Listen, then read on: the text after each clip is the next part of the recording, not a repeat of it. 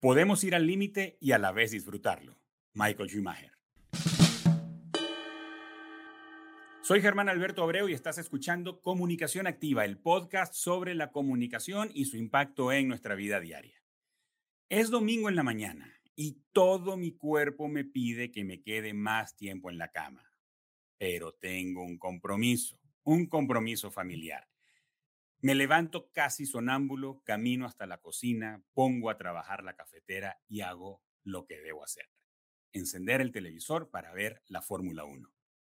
Y es un compromiso familiar porque cuando escuchan la música que da inicio a la transmisión, comienzan a salir de sus habitaciones mi esposa y sus hijos.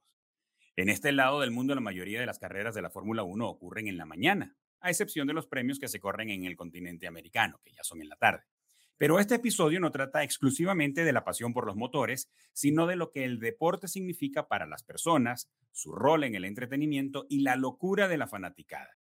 Para hablar sobre esto nos acompaña Diego Mejía. Diego es un referente y una autoridad en este tema porque es narrador y comentarista de la Fórmula 1 para F1 TV, para toda América Latina y los Estados Unidos, para Fox Sport y diferentes medios deportivos.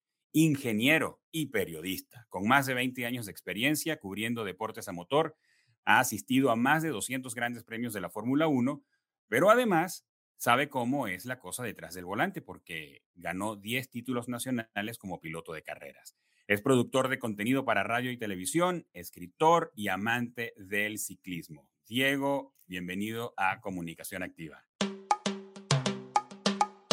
Germán, muchas gracias por esa introducción que me hace ver mejor de lo que realmente soy probablemente, pero, pero no, muy, muy complacido de acompañarte. Muchas gracias. Diego, gracias a ti por hacer un espacio allí en tu agenda. Para el momento en que estamos grabando este episodio, estamos a, pues, a horas de, de los entrenamientos de la carrera que, que se corre este domingo. Em, Diego, esta este domingo se corre.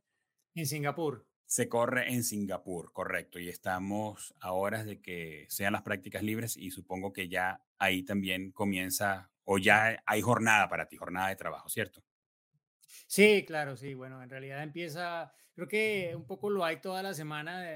creo que desde, desde la pandemia eh, ha, cambiado un poco mi, mi semana de carrera o de no carrera y como que igual siempre hay algo. Este año también pues se ha agregado otras cosas, entonces digamos que, que no hay respiro y ya cuando, cuando inicia un poco lo que es el, el, fin de semana de carrera con las prácticas libres, la clasificación y la carrera, es ya entrar como en la, en la rutina del fin de semana en el que pues estás siempre como a la expectativa de lo que va a ocurrir este fin de semana pues hay la posibilidad de que Max Verstappen se consagre bicampeón del mundo. No es lo más probable, pero está dentro de las posibilidades. Así, que pues preparando todo para tenerlo muy claro y poder comunicarlo con precisión si así se da. Exactamente. Diego, mira, este, este podcast persigue darle a nuestra audiencia una perspectiva amplia acerca de la comunicación. En este caso, ah, vamos a verlo desde el periodismo deportivo y además desde un deporte con características tan particulares como es el caso de la Fórmula 1. Pero quiero comenzar esta conversación contigo hablando de un factor que me parece que marca, marca eh, el deporte y es la pasión. O sea, los que hacen que el deporte ocurra, pues eh, son apasionados. Eh, los deportistas son apasionados por lo que hacen. Y pues los que disfrutamos del deporte, pues somos apasionados. Por ejemplo, a mí el hockey no me llama la atención ni un poquito y pues yo no siento nada por el hockey y no conozco ningún jugador de hockey, ni ningún nombre se me ocurre. Pero hay deportes que sí me gustan y los sigo. Y somos apasionados por eso y los fanáticos tenemos, pues tenemos nuestras ondas. Eh, tienes la complicada tarea de transmitir pasión a personas que ya están muy apasionadas. ¿Eso lo hace más sencillo o lo hace más complicado? Pues yo creo que hay diferentes tipos de audiencia que confluyen hoy en día en las transmisiones de Fórmula 1, ¿no? Hay desde el que llegó porque se enganchó con Drive to Survive, que ya probablemente hablaremos más de ello, eh, y hay el que lo ha seguido de toda la vida, ¿no? Entonces, son públicos muy diferentes y por supuesto no es fácil complacer a todo el mundo ni hablarle en un tono que vaya acorde a lo que cada uno quisiera escuchar, ¿no? Pero pues hay cosas que pienso que a nivel informativo sobre todo le viene bien a, a todo el mundo y le ayuda a entender mucho más en realidad lo que está pasando en un tema tan complejo como lo es el automovilismo y en particular la Fórmula Uno que lo es incluso más, ¿no? Simplificarla, eh, hablar de lo que realmente es importante y relevante en el momento y no de otras cosas que tal vez no lo son, eh, saber darle a- en ocasiones un poco de, de emotividad a una carrera o algo que está ocurriendo y que pues no lo está teniendo por sí solo, no es fácil. Creo que pues en esto, por fortuna, estoy dentro de un equipo en el que pues tratamos un poco de distribuirnos también esos roles, ¿no? Creo que es importante cuando estás en un equipo de comunicadores saber cuál es el rol de cada uno, saber eventualmente cuándo, eh, como decimos en Colombia, meter la cucharada y tal vez entrar en un rol que no siempre ha sido el tuyo, pero que puede convenir en ese momento para tratar de eh, llenar un espacio o eh, aportar algo que, que puede ser trascendental en lo que está por ocurrir, ¿no? Entonces, eh, sí, yo creo que hoy en día, como pienso que nunca realmente la Fórmula Uno está teniendo pues una masificación que la ha llevado a que sea tal vez un poco más desafiante eh, escoger el tono y el tipo de comentarios que, que debes hacer porque sabes que hay, sí, eh, Sí, audiencias sí. muy, muy desiguales allí. Sí, y mira, y me voy a, meter en el bolsillo lo que dijiste de los roles, porque me parece que ah, hay algo ahí a lo que le podemos escarbar, pero los fanáticos somos una, una raza indómita, Diego. Em, creemos que sabemos más que los dueños de los equipos o las escuderías. Nos las damos de que sabemos más que los directores. Tienes que, tienes que escucharme a mí discutiendo cuando mandan a alguien, a un piloto a pits, y yo creo que no es momento, o cuando creo que es momento y, y digo, ¿qué onda? ¿Cuántas vueltas más lo van a poner a dar y no, y no lo mandan a pits? Y, y nos quejamos allí con todo el mundo, ¿verdad? Nos sentimos que sabemos más, pero eh, y, y yo creo que eso forma parte de la, de la diversión. Tú, en tu experiencia, cuando los fanáticos ven una transmisión deportiva, ¿qué buscan? ¿Buscan diversión? ¿Buscan conocimiento? ¿Demandan de Diego que sepa más que ellos? Eh, ¿Buscan razones para enojarse y, y comenzar su día eh, con, con, el estómago engarrotado? ¿Qué, ¿Qué, buscan los fanáticos en una transmisión? Sí, yo creo que, que buscan diferentes cosas, ¿no? Pero claro, si es un seguidor que eh, ha estado siguiendo la Fórmula Uno durante toda la vida, pues claro, busca esa información que sabe que no va a encontrar en ninguna otra parte, ¿no? Uh -huh, Que te uh -huh. den eh, esos datos que son claves, que se den Correcto. cuenta de cosas que tú tal vez no has visto y que no son relevantes y que probablemente vayan pues un paso más adelante de lo que te están mostrando las imágenes también, ¿no? Eh, hoy en Y eso día, te pues pone a ti una especie que de presión, Diego. Eso, eso te da a ti una especie de presión de, de llegar lo suficientemente sí, preparado. no solo eso, sino, sino estar al tanto de todo lo que está pasando en el momento, ¿no? Uh -huh. Creo que hoy en día esa, ese reto es mucho mayor que hace, no sé, 10 o 15 años. ¿Por Así qué? es. Porque hoy en día la televisión o el, el tablet o el celular o el Smart TV, lo que sea, es para muchos uno de los medios para seguir la carrera, pero Uh no es el único. Uh -huh. Y mientras están viendo la carrera, tienen una pantalla con los tiempos, alguno tiene la pantalla con la cámara a bordo del piloto de su predilección, eh, otro está siguiendo las cuentas de Twitter de periodistas que están en el circuito y que están dando otro tipo de información Uh cada -huh. minuto. Eh, alguno pues seguirá al que le gusta como eh, cuenta las cosas, el que hace la broma del momento, Uh todo ese tipo de cosas, ¿no? Entonces, eh, tú tienes que saber como cuál es tu rol. Eh, obviamente, siendo la transmisión oficial, pues tienes que llevar de alguna forma muy claro todo lo que está ocurriendo en el momento, tratar de entrever hacia dónde van las cosas para poder ir también como encaminando a los, a los uh, seguidores de, de, lo que está ocurriendo y hacia dónde va todo, ¿no? Eh, creo que lo más complicado de esto es en la carrera lo que ocurre con la estrategia, ¿no? Uh Eh, -huh. tú, claro, estás tú tratando de contar lo que puede pasar. Obviamente tú puedes, como dicen, sentarte y esperar a que pase y contarlo, pero claro, ese es el rol del relator. Yo no soy relator, yo soy más comentarista, entonces, entonces tengo que tratar de explicar por qué se toman ciertas decisiones y qué podría pasar, cuáles serían las posibilidades de que este decidió parar en X o Y vuelta y este decidió hacerlo en la Y o la Z, ¿no?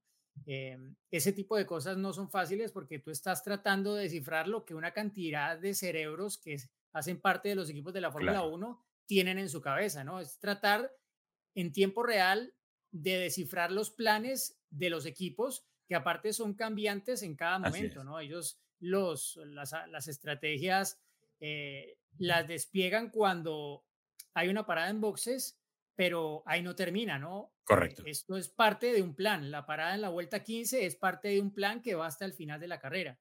Y tú tienes que tratar de entender eso porque hoy en día pues es un elemento clave en el, en el desarrollo de cualquier carrera de Fórmula 1, ¿no? Entonces, y, finalmente tú estás en el universo de las interpretaciones. Puedes estar acertado o puedes haber desacertado y, tienes a toda una audiencia que te escuchó.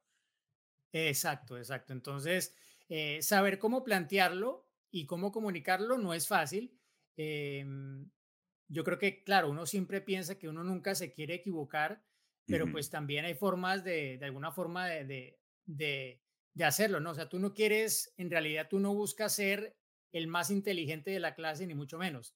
Tú lo que quieres es tratar de contarle a la gente qué es lo que hay detrás de lo que cada equipo está haciendo y qué están buscando y qué podría pasar, cuáles serían las posibilidades. No exactamente qué va a pasar, pero sí cuáles serían los posibles escenarios. Eh, pero claro, eso tú lo estás diciendo, por ejemplo, comentando la estrategia de Checo Pérez y Red Bull. Pero claro, a la estrategia de Checo Pérez y Red Bull va a haber una contraestrategia del piloto y el equipo con el cual están peleando la posición, ¿no? y hay una cantidad de elementos que ellos eh, evalúan en tiempo real cada vuelta, cada segundo, cada milésima de segundo para tratar de obtener al final el mejor resultado posible. Entonces, eh, hacer ese dibujo y tratar de comunicarlo para que la gente lo entienda, porque a veces a mí me pasaba cuando yo no era periodista, sino yo veía las carreras, eh, yo mismo trataba como de entender qué había pasado, porque muchas veces no tenía, eh, a ver, yo veía, cuando estaba niño, yo veía las carreras en Bogotá por TV Globo por la famosa antena parabólica que captaba las señales de, de, canales de otros países y era una transmisión en portugués. Entonces, claro, pues yo tampoco hablaba portugués, lo entendía más o menos, pero no hablaba portugués y, y seguramente se me quedaba en un 70 eh, o 60% la comprensión de lo que estaban diciendo.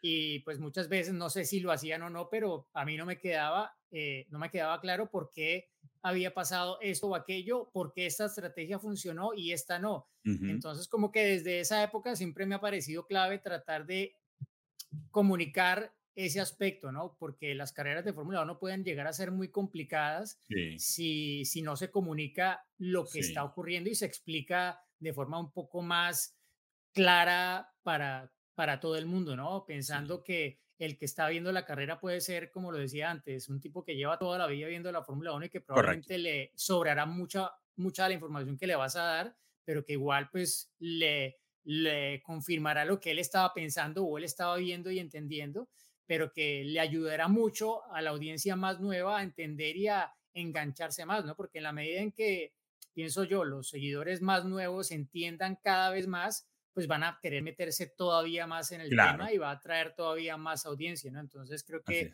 ese aspecto de, de, las transmisiones es, es clave, ¿no? Y cuando tú hablas de un deporte en el que hay tanta técnica involucrada, eh, mucha de esa parte es, es, fascinante, ¿no? Y también como que saber comunicarla hace parte de, que la gente también la vea de esa misma forma fascinante que, que te cautiva a ti como apasionado del deporte.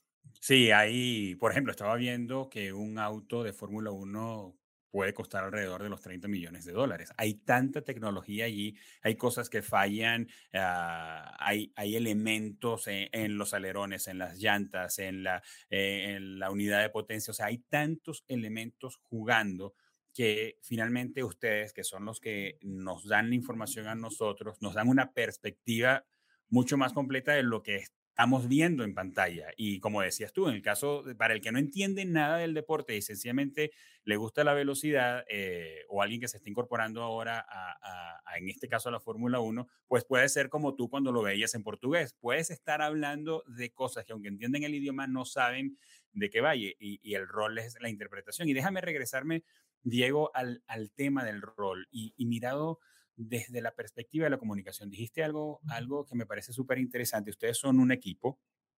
Está Juancho López, ¿correcto? Eh, Chacho López. Chacho López. Fernando, Fernando, Tornelo es el relator principal. Está Chacho, que es eh, parte de los comentarios. Yo también soy comentarista, pero trato de tener un ángulo un poco más técnico, eh, pues basado también en mi experiencia como, como piloto. Em, y está, Juan, Fosaroli. que está en el circuito y que pues lleva un poco más las reacciones, pero también a veces comenta, digamos que, que hay como unos roles ahí que a veces se, se solapan los unos con los otros, pero, pero sí, no es fácil tampoco hacer una transmisión con, con cuatro personas, aparte en cuatro lugares diferentes. así es, así es. Entonces, eh, ¿qué, qué, más podemos, eh, según tu experiencia, Diego, qué podemos tomar de allí de, de la comunicación y los roles, porque en, en, una organización, en una emisora, en un canal de televisión o en una eh, estrategia para medios digitales, cada quien tiene un rol eh, y se suman las experiencias, se suma el conocimiento, se suma la, el expertise. Eh, entonces, ¿de qué viene que tu rol, por ejemplo, sea el de comentarista y no el de narrador? ¿Y cómo, cómo te desempeñas allí? Y además, ¿cómo toleras, y dicho en buen plan, cuando probablemente alguno de tus compañeros de transmisión está diciendo algo en vivo con lo que tú no tienes la misma perspectiva, por ejemplo, podría ocurrir. Entonces, ¿cómo juegas tu, tu posición como parte de un equipo? Sí, hay que obviamente entender que hay una persona que va a llevar el hilo conductor de la transmisión y que pues va a haber los espacios para entrar a hacer tu aporte que pues ayude a que este hilo conductor siga fluyendo, ¿no? Y que se vaya alimentando y que tenga una continuidad y que la gente pueda fácilmente seguir eh, enganchada con lo que les estamos contando, acompañados obviamente de las imágenes y de todas las ayudas que hoy en día tiene una transmisión de, Fórmula 1 a nivel gráfico, de estadísticas, etcétera, ¿no? Em, obviamente el relator tiene que ir más a tono con lo que se está mostrando en ese momento con las imágenes. Y pienso que los comentaristas, digámoslo, claro, no, nosotros no tenemos ningún libreto cuando estamos en una transmisión en especial de una clasificación o de una carrera, ¿no? Cada cual pues tiene que saber qué comenta en cada momento.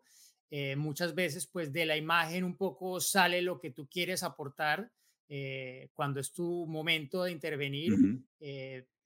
En otros momentos, pues surge de una necesidad de informar algo que probablemente no es obvio en las imágenes, pero que es relevante para lo que está ocurriendo.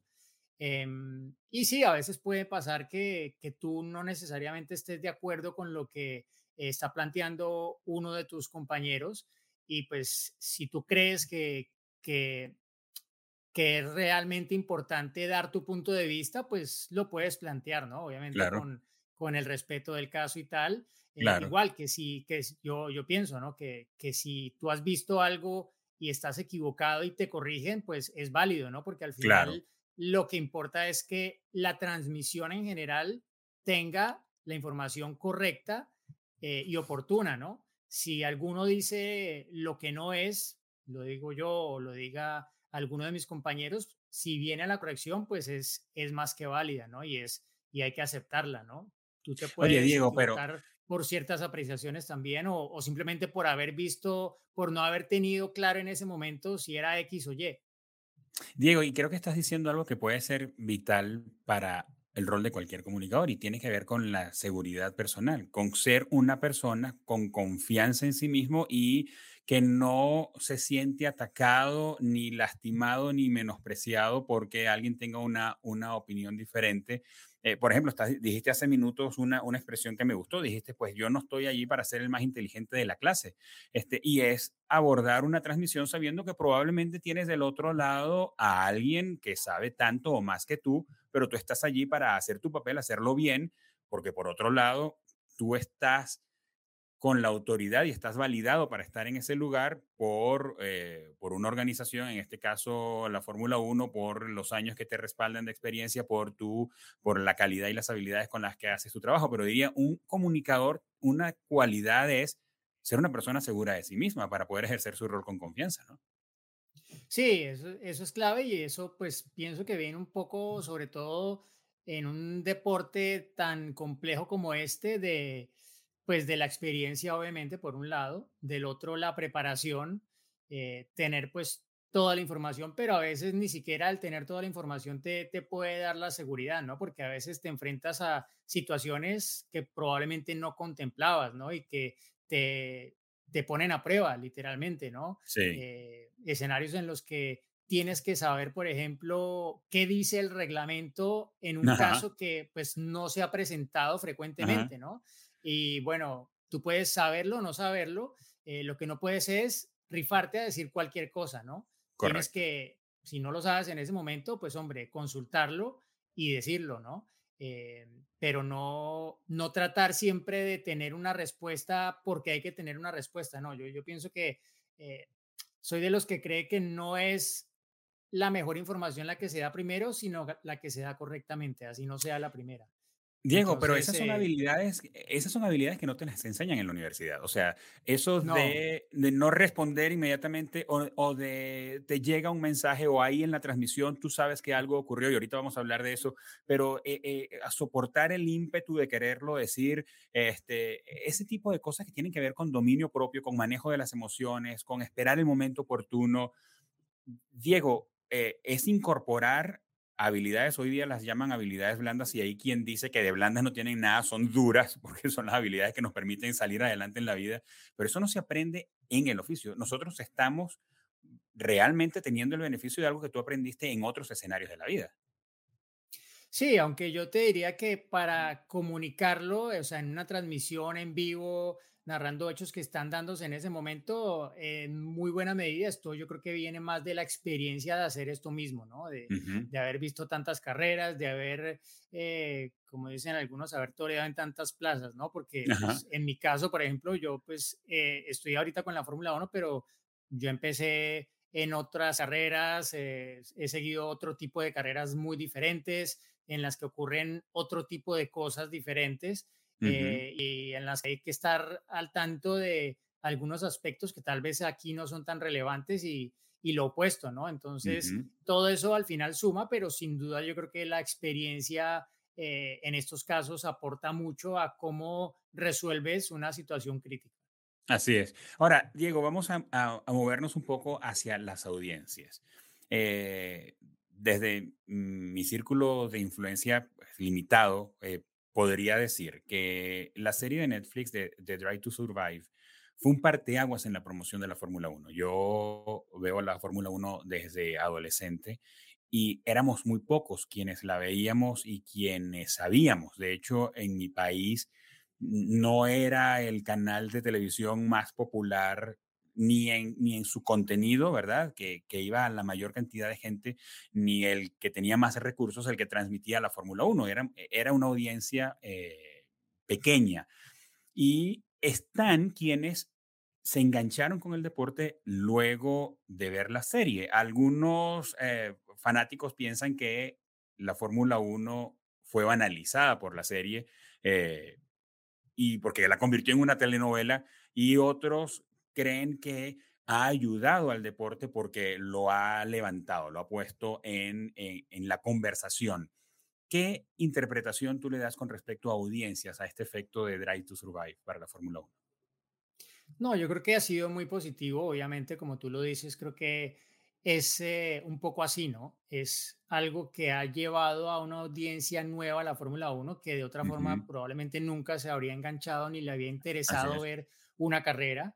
Eh, porque claro, la consecuencia de, Drive to Survive es que mucha gente quiso por primera vez ir a una carrera de Fórmula 1 o ver una transmisión de una carrera en vivo, ¿no? Y pienso que sobre todo ha tenido un efecto muy, muy fuerte en las audiencias jóvenes que son el futuro de la categoría, ¿no? Y es algo que, que hemos visto, bueno, pues yo por lo menos lo viví un poco haciendo el seguimiento de Juan Pablo Montoya en la NASCAR, es algo de lo que de alguna forma adolecieron y lo sufrieron en la NASCAR durante muchos años, tener pilotos que, que de alguna forma el seguimiento que se generaba era, pues, digámoslo, de una audiencia que era la misma siempre y que no y que iba envejeciendo, ¿verdad? Sí, exacto, no entraban nuevas audiencias y iban envejeciendo con la categoría.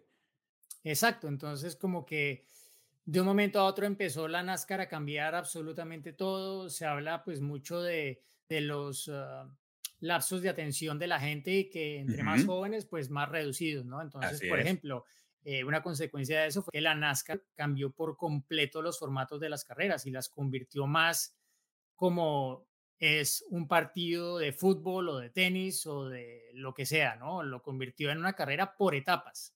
¿sí? Entonces, claro, la gente ya necesitaba un espacio de atención, aunque todo el evento durara las mismas tres o cuatro horas eh, que duraba antes, pues te lo iban dando por dosis, ¿no? Antes lo separaban con banderas amarillas y tal, ahora lo separan por etapas y hay también las banderas amarillas, pero te lo hacen de alguna forma un poco más digerible y pues generan como un cambio que hace también pues ver que el deporte está evolucionando de acuerdo a los tiempos, a cómo las audiencias lo, lo, lo están consumiendo, ¿no? La Fórmula 1 en ese sentido pues lo que ha cambiado es pues este formato eh, todavía un poco polémico de las carreras sprint que pues se van a duplicar para el año entrante, que pues tú ves las encuestas de la gente y pues Mm, no acabas de entender que realmente es algo que se ha aceptado por la mayoría de seguidores. Ok. Pero igual, pues una cosa es lo que te dicen y otra cosa es lo que pasa, ¿no? Porque el que es seguidor de la Fórmula 1 igual va a ver la carrera sprint, ¿sí? Claro, claro. Entonces, si tú puedes enganchar a alguien nuevo con una carrera, porque no es lo mismo decirte hay una clasificación que están ahí dando vueltas y pues sí, se van a ordenar, pero no hay una competencia en ese mm, momento, no hay adelantamientos diferente a si hay una carrera, ¿no? Eh, alguien, pues yo lo coloqué en Twitter como se suman seis carreras a las 24 que ya teníamos y alguien me escribió y alguien me escribió pero es, eso no es correcto está desinformando al público porque son carreras que están dentro de un mismo evento pero en realidad lo que buscan es aumentar el número de seguidores en vivo de las carreras colocando otra carrera claro en vez de una sesión de clasificación que igual la vas a tener, ¿no? Es fin de semana, es sábado, entonces se están poniendo una carrera. Y lo que hablaron desde un principio, eh, lo, describían en inglés como more eyeballs, como hablando de, de, que son más ojos que van a estar viendo la Fórmula 1 porque hay una carrera. Y es justamente pues lo que ellos habrán podido medir con datos, estadísticas claras que dicen, mira, esto funciona o no funciona más allá de lo que diga la gente y los que son seguidores de la Fórmula 1, que esos pues van a verlo igual. Y es como yo lo interpreto. O sea, el que no es, eh, el que es seguidor de la Fórmula 1, aunque te diga que no le gusta, pues no es que va a dejar de ver la Fórmula 1 porque le pusieron esto, ¿no? Yo creo que todo lo contrario, lo, lo verá regañadientes, pero lo va a ver y, al final te está sumando atención y es lo que busca la Fórmula 1, ¿no? O sea, las cifras al final pues van a, van a apoyarlo en términos de, cómo las audiencias probablemente han crecido y si le vas a sumar más en 2023 y en 2024, etcétera, pues eso seguramente pues hará sentido con lo que la categoría está, está buscando, ¿no? Hacer esa, ese cambio un poco en el, en el formato, también explorar y ver qué otro tipo de cambios se pueden hacer en el formato del fin de semana futuro, porque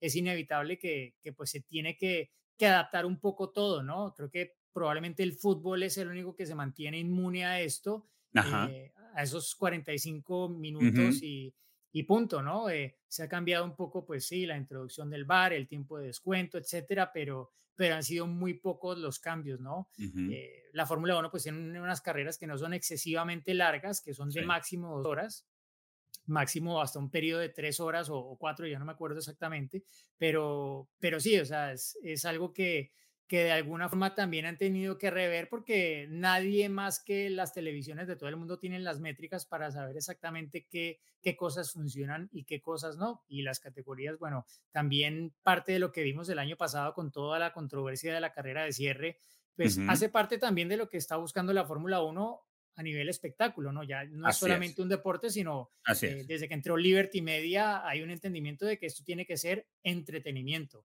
Y no puede ser entretenimiento una carrera que acabe detrás del safety car como pasó con el Gran Premio de Italia, ¿no?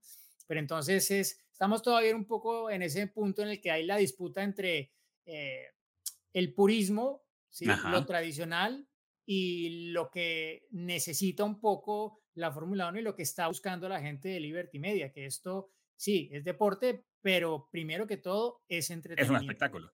Así es. Ahora, eh, sabes que hay una máxima dentro de la dentro de la comunicación, diríamos, que es que la audiencia manda. Eh, y cómo, cómo, lo ves, eh, Diego, porque aquí estamos quizá hablando de un triunvirato, por decir que los tres pudieran mandar, que es el deporte con, la, con las escuderías, con los pilotos, ¿verdad? ahí hay unos intereses, ahí hay temas de seguridad, ahí hay temas de agotamiento. El año que viene vamos a tener el, calendario de carreras más largo de la historia. Vamos a tener casi que una carrera eh, por fin de semana de por medio este, van más estas carreras que tú dices. O sea, aquí hay un tema de agotamiento que, por ejemplo, ha sido un tema en el fútbol con los, con los jugadores, ¿verdad? Con sus agendas, sus calendarios. Ellos por un lado. Por el otro lado, tenemos a a Liberty Media o quien lleve adelante el negocio de ese deporte. En este caso, en el caso de la Fórmula 1 es Liberty Media, de la NFL hay otros, de las grandes ligas hay otros, eh, y está la audiencia. Entonces tenemos a ellos tres. Hay, hay, como, hay como un equilibrio allí eh, de poderes, digo, como si, fuera el Poder Judicial, el Legislativo y el Ejecutivo, donde todos salgan hacia su lado. Eh, para lograr que todo junto vaya avanzando o todo va a tender hacia lo que la audiencia quiere, porque las generaciones se van moviendo. Como estábamos hablando hace un segundo, dentro de 10 años los fanáticos de, si no hace cambios de la Fórmula 1 hoy día o cualquier deporte, dentro de 10 años una nueva generación estará enganchada o no estará enganchada. Y lo que se corre el riesgo es de que ese deporte pierda audiencias y en consecuencia pierda categorías, pierda relevancia, pierda dinero, etcétera. Entonces, ¿cómo se mueven esos tres poderes allí? No, yo creo que pues la Fórmula 1 hoy en día está en un punto en el que ya se convirtió en un negocio, digámoslo, corporativo, ¿no? La época de Bernie Eccleston, pues era ya un negocio y un negocio muy lucrativo, em, pero era una empresa muy pequeña con una concentración de poder muy, muy fuerte, ¿no? En algunas pocas personas y un trabajo siempre muy mancomunado con la, con la federación. Em, pero existió, pues, no sé, siempre como la idea de que la Fórmula 1 en la época de Eccleston, primero que todo tendría que ser algo muy aspiracional, ¿no? Entonces, eso, pues, de alguna forma la llevó a ser como muy restringida en muchos aspectos, ¿no? ¿Me recuerdas las palabras de Lewis Hamilton cuando dijo, yo soy el primer eh, ganador de la Fórmula 1 de la clase obrera?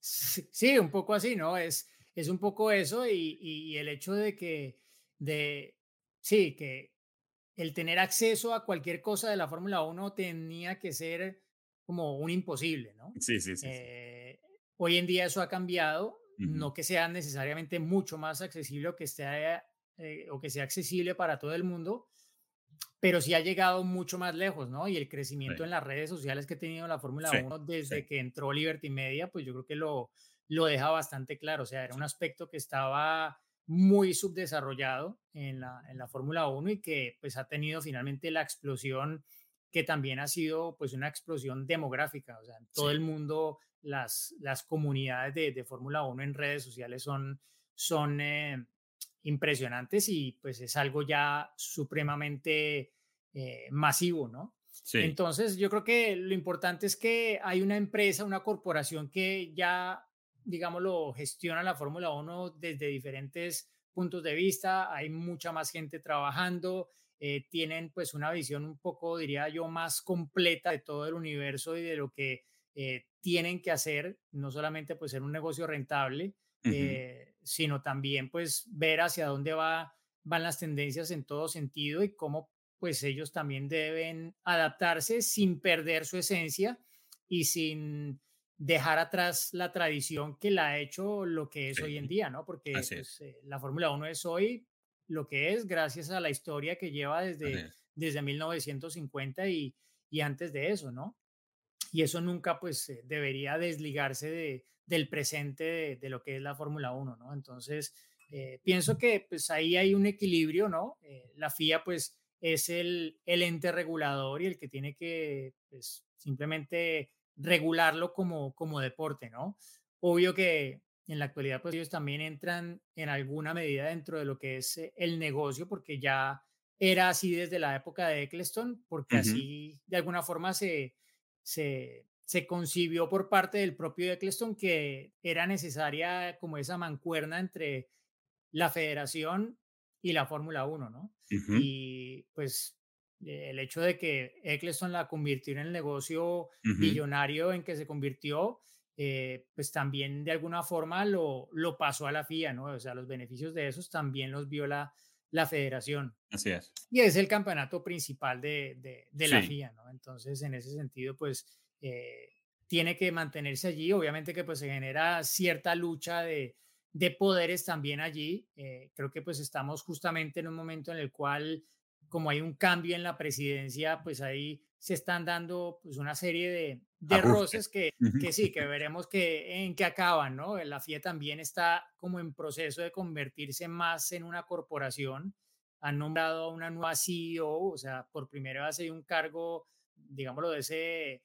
Corporativo. Corporativo, exacto, que no lo había tenido antes la federación y pues muestra que, que sí, que, que, hay que también tener esa, esa visión corporativa para, para saber adaptarse a los tiempos y a, y a cómo ha crecido eh, el negocio, no solamente de la Fórmula 1, sino del deporte a motor en general, ¿no? Pero obvio, ¿no? Siempre tendrán que, que, ser muy dinámicas eh, la, pues, la Fórmula 1 y, y el deporte a motor en general, porque porque sí, porque las audiencias no, no son las mismas todo el tiempo y la necesidad de los medios, cómo se comunica, cómo lo consumen, está cambiando permanentemente.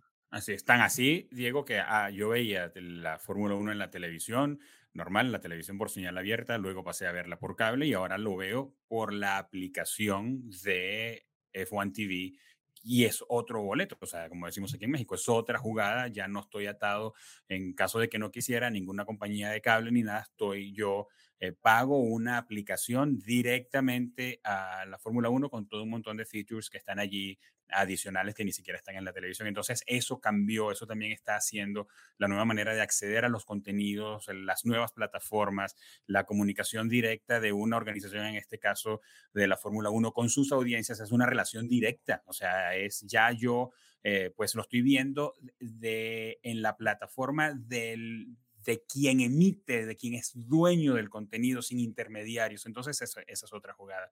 Ahora, Diego, hablando de, de, estas audiencias que decías y, de la accesibilidad, y, corrígeme si, si, si, tengo una perspectiva sesgada, Diego, pero yo diría que la Fórmula 1 ha sido un poco esquiva con América Latina, tanto en pilotos como en circuitos. O quizá ha sido América Latina la esquiva con la Fórmula 1, no sé cómo lo ves. Pero, ¿qué dices de un país que albergue una carrera de la Fórmula 1? O sea, ¿cómo se ve, cómo se percibe un país que alberga una carrera de Fórmula 1? Eh, eh, ¿Es un asunto de prestigio o se ve como derroche económico, especialmente para América Latina, que siempre, tú sabes, tiene, tiene sus temas con respecto a la economía? ¿Es un asunto de prosperidad, da, da, buena reputación? Eh, ¿Cómo lo ves? ¿Y qué ha ocurrido? sí, yo, yo pienso que da da un nivel de prestigio, ¿no? Porque pues, mm. son un número limitado de carreras, aunque esté creciendo el calendario. Em, tener una cita del, del calendario de Fórmula 1, pienso que da cierto nivel de, de, prestigio a un país y le da la oportunidad de, pues, de tener su nombre sonando en todo el mundo, ¿no? Durante ese fin de semana. O sea, países que yo, pues, probablemente nunca ni habría sabido que existían de no haber tenido un gran premio de Fórmula 1, ¿no? Eh, Azerbaiyán, por ejemplo. Exacto. Exactamente. El propio Bahrein, cuando nos dijeron hay gran premio de Bahrein eh, en el año 2004. Eh, bueno, deja mirar el mapa a ver, dónde es eso. Exacto, exacto, exacto. Entonces, sí, es, ese tipo de, de, de, cosas para ciertos países, pues son como realmente una publicidad que de otra forma, pues es muy difícil tener, ¿no? Entonces, em, con América Latina no creo que, o sea, creo que pues es más un tema eh, económico, ¿no? Es, es que Brasil, por ejemplo, pues ahorita no tiene ningún piloto, pero pues ya lleva tantos años de tradición y tantos años del Gran Premio de Brasil que, que pues de alguna forma han logrado mantener este tema rodando a, pesar de no tener un piloto en la parrilla ya desde hace algunos años, ¿no? Eh, que no se den espacio para nuevas carreras en América Latina, pues pienso que es simplemente un, un tema económico, ¿no? es eh, más allá de que no haya un piloto de otros países, que no haya un colombiano ahora o que no haya un argentino, eh, un venezolano, etcétera, es que, es que no hay de alguna forma, pues eh, sí, los recursos o la intención de, colocarse en, ese, en ese mapa, ¿no? Se ha hablado pues recientemente de la intención que hay en Colombia, em, se ha hablado pues de, así como en Colombia, en otros países, pero solo hay un número limitado que pueden llegar a tener eh, esas fechas y pues hoy en día creo que pasa más por, por ese tema, ¿no? Por, por lo económico y porque los que ya tienen su espacio pues difícilmente eh, lo van a ceder. México pues eh, tenía detrás de esa idea de volver al calendario toda una estrategia en cabeza de Carlos Slim Domit que pues eh, concibió un poco lo que es hoy en día la escudería Telmex y allí logró finalmente llevar a un piloto mexicano a la Fórmula 1. Eso era parte de su plan.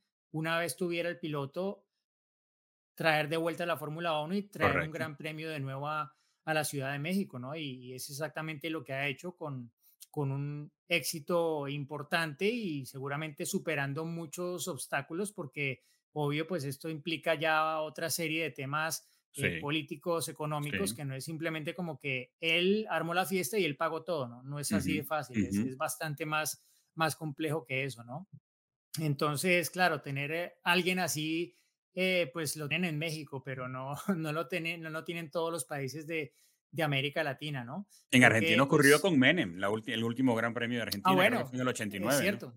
Exacto, él mismo pues era un apasionado por el, por el tema y, pues en parte seguro que gracias a eso eh, hubo la carrera allí, más allá de que si hay un país en América Latina que tiene tradición, es Argentina, ¿no? Sí, claro. pues con Fangio, con, con eh, José Froilán González, eh, con Reutemann, etcétera, ¿no? y tristemente, pues ya son muchos años de, de no tener allí Fórmula 1, pero pues pasa más por, por eso que, que porque no haya, digámoslo, Sí, porque la Fórmula 1 sea antipática con el, con el continente, ¿no? Realmente no, no creo que tenga mucho que ver con eso, es simplemente pues la Fórmula 1 es un negocio y, y pues va a los mercados que más le conviene porque pues al final los balances son los que tienen que ser y para eso pues hay que ir a correr a donde están los recursos y por eso tenemos hoy en día tantas carreras en Oriente Medio, ¿no? así es. la, la, explicación más, más clara para ir a, territorios donde, pues en principio no hay el nivel de afición que hay en otros países, ni hay un piloto tampoco, ¿no? Y en principio tampoco había los escenarios, pero hay el dinero. Y si hay el dinero, se pueden construir los escenarios y allí van a llegar los seguidores de la Fórmula 1 de todo el mundo. Así es, veía la transmisión de Bahrein, creo, donde, donde pues yo por, el, por, a lo que me he dedicado la mitad de mi vida, que ha sido la producción audiovisual, yo, yo sentía compasión por el camarógrafo y el, y el director de, de, cámaras, el switcher, que lo veía como tratando de hacer una cantidad de gente lo suficientemente grande para, para llenar un cuadro en las gradas de, de, Bahrein, este, mientras aquí, pues deja tú eh, el caso de Italia o, el, o el, eh, el, premio... Eh, de Holanda o México, Estados Unidos, qué sé yo, que tú tienes pues gradas a todo lo que da en el Silverstone, pero ahí era, trataban, yo me imaginaba que estaban tratando de juntar como a 20, 30 personas para poder llenar el cuadro de la, porque no había suficiente eh, afición, pero están los recursos, como dices tú. ¿no?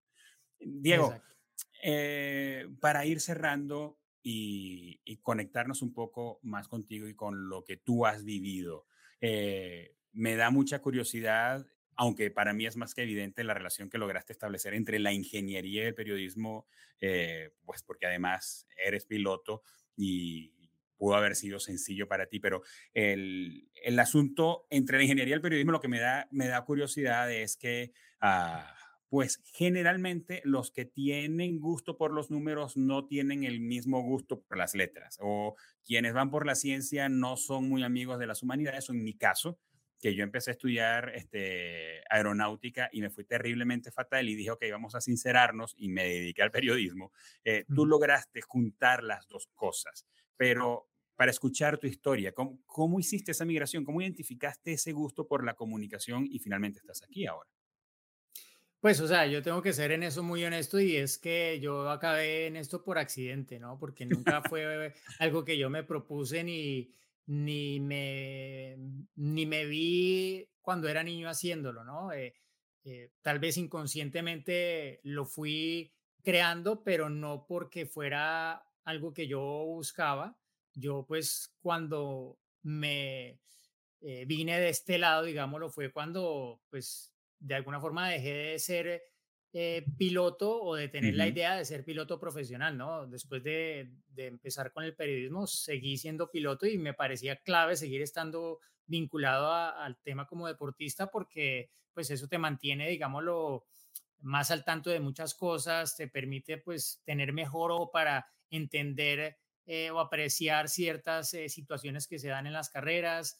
Em, y para entender muchas cosas del aspecto técnico que de otra forma pues no, no, no, vas a poder entender tan fácilmente porque igual es un, es un deporte en el que la técnica va evolucionando constantemente, ¿no? Claro. Entonces, eh, eh, digamos que yo cuando yo me gradué de la universidad como ingeniero industrial, okay. Eh, yo realmente estudié ingeniería industrial más por porque era lo que había que hacer que porque era lo que yo quería hacer. Yo antes de, eso incluso quise ser eh, artista porque se me daba muy bien la, el dibujo, la pintura, etcétera, y, y en algún momento me vi como eso, pero de repente empecé a correr cada vez eh, un poco más en serio y, y digámoslo como que ahí un punto en el que no, no era realmente como tan compatible en muchos aspectos con, con las carreras y definitivamente lo que más me gustaba a mí siempre eran las carreras porque pues, crecí viendo a mi papá ser piloto, crecí viendo las carreras, acompañándolo luego a él como,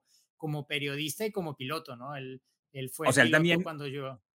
Él también jugó los dos roles, periodismo y, piloto. Sí. sí, él fue, él fue, él fue, él fue primero, obviamente, piloto y se convirtió en periodista por la necesidad de dar a conocer las carreras en las que él participaba. Y luego porque se convirtió en su modus vivendi, en realidad. Eh, él empezó a vivir del periodismo, asumió un programa de radio en una de las cadenas principales de Colombia que se llama Caracol Radio, que pues existía antes de que él fuera periodista, pero quedó un poco como al margen. Eh, las personas que lo llevaban no lo iban a seguir llevando y, y pues él hacía participaciones allí, dando a conocer eventos aquí y allá. Eh, en esa época habíamos, nos habíamos trasladado de ciudad de donde vivíamos en, en Colombia y cuando volvimos a Bogotá, él como que empezó a meterse más en ese tema y asumió un programa que se llamaba Carburando, que también hay la franquicia está Carburando que la crearon hace muchos años en, en, eh, en eh, Argentina. Este no sé si nació porque conocieron la de Argentina y de ahí tomaron el nombre, pero el caso es que que se llamaba así. Yo años después supe que había otro carburando y que probablemente era anterior a este y que había nacido en Argentina hace muchos años. Entonces, eh, mi papá empezó a hacer ese programa y en eso siguió. Cuando estaba en eso volvió a ser piloto. Yo ahí pues ya estaba, digámoslo, adolescente, entonces yo muchas veces lo, lo acompañaba a los programas de radio, le hacía las llamadas a los invitados, que eran pues casi todos pilotos o... Eh, eh, gente involucrada en el medio como, como directivos, etcétera, le llevaba estadísticas de algunas carreras. Es que tenías acceso a la fuente, Diego. Se te hacía sencillo tener acceso a la fuente. Sí, sí, sí. sí. Eh, me acuerdo que mi papá corría una, un campeonato que se llamaba la Copa Chevrolet Sprint, que era un evento en el que se sorteaban los, los autos cada fin de semana, en cada carrera.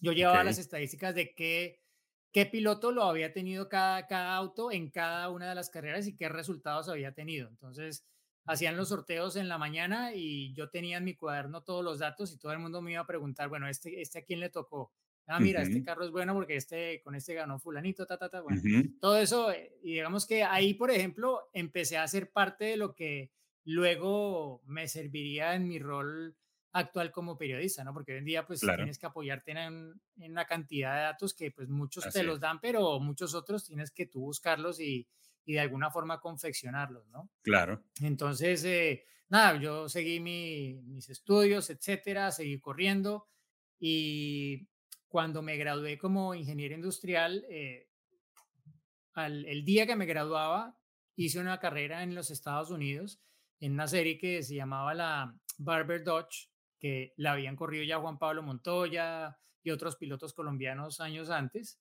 Okey. Eh, fue como su primer paso en el automovilismo internacional. Yo Ujú. pues lo veía un poco así, pero yo ya tenía más edad, ¿no? Porque ya me estaba graduando de la universidad.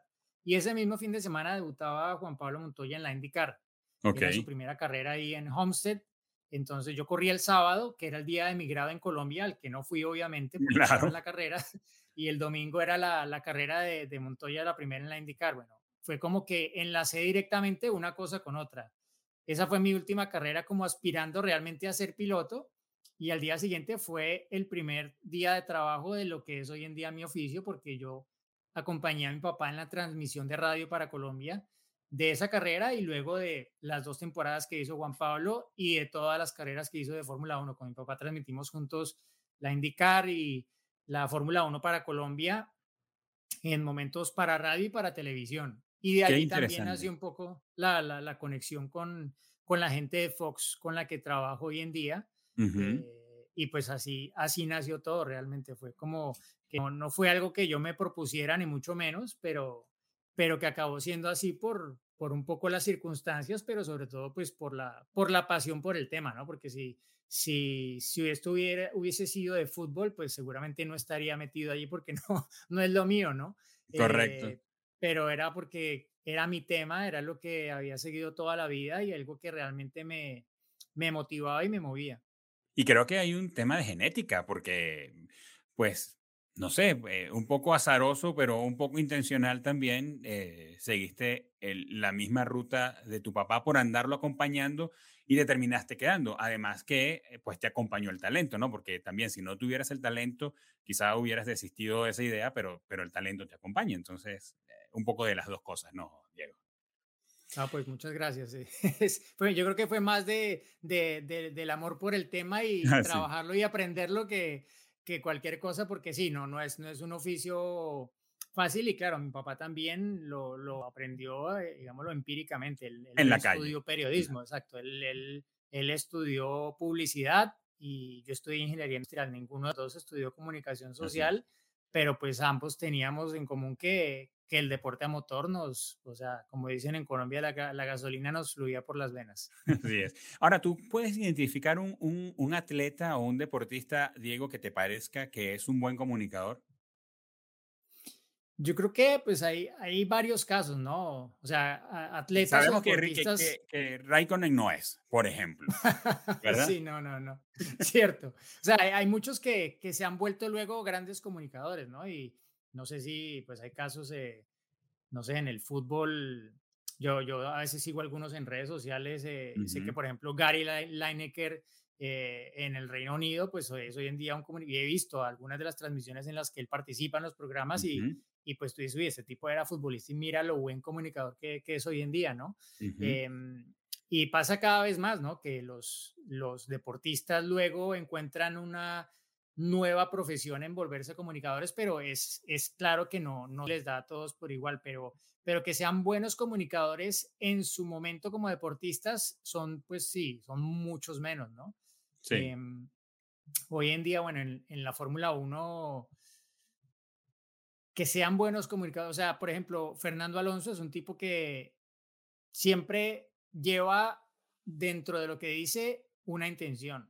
Él no dice lo primero que le sale de ¿Qué se le la, ocurre? de, de la mente, ¿no? Él, él todo lo dice con una intención. Incluso lo que dice en la radio, o sea, la radiocomunicación, él Ajá. siempre dice, claro, es que esto no, no es como en el fútbol, tú no escuchas todo lo que están hablando los jugadores en el campo. Eh, bueno, hoy en día, por ejemplo, ni en el ciclismo, aunque ya lo están incorporando, escuchas todas las comunicaciones que hay entre los corredores en el boxeo no escuchas todo lo que le dice el técnico, escuchas partes, pero no escuchas todo. Aquí en la Fórmula 1 te ponen exactamente lo que dice e incluso te lo escriben a veces, ¿no? Para que no quede ninguna duda. Pero, pero él, él, por ejemplo, lo sabe y él también lo usa como una herramienta de comunicación si ve que puede sacar provecho de ella, ¿no? Para poner en conocimiento público una situación, por ejemplo, o para mm, hacer claro su sentir ante alguna situación en particular, ¿no? Creo que él con los años se ha convertido en alguien muy hábil para manejar todo eso a su favor, ¿no? Y cuando él hace una entrevista también, o sea, todo lo que dice, tú tienes que leerlo muy bien y entenderlo porque siempre lleva una intención clara detrás, no solamente es como yo me siento aquí a responder lo que me preguntan, no, yo digo lo que necesito decir. De acuerdo. ¿Tú crees que los atletas deberían tener formación en comunicación, Diego? Que debería formar parte de sí, Sí, yo creo que sí. terminan dando declaraciones, ¿verdad? O sea, terminan siendo voceros. Eh.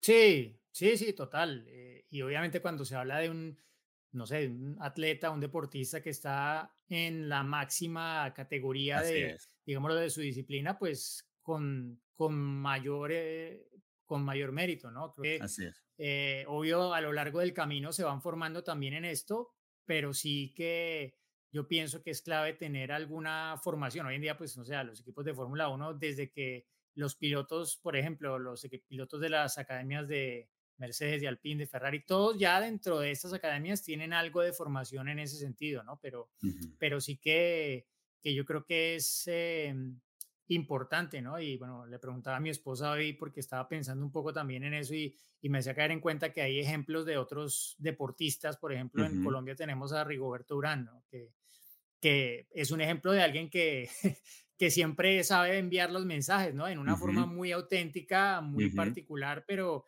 pero que al final llama la atención de la gente y que lleva a que tú escuches lo que él tiene que decir y en medio de todas las palabrotas y cosas que dice, al final te manda, te manda algo que es lo que él le interesa que, que tú escuches, ¿no?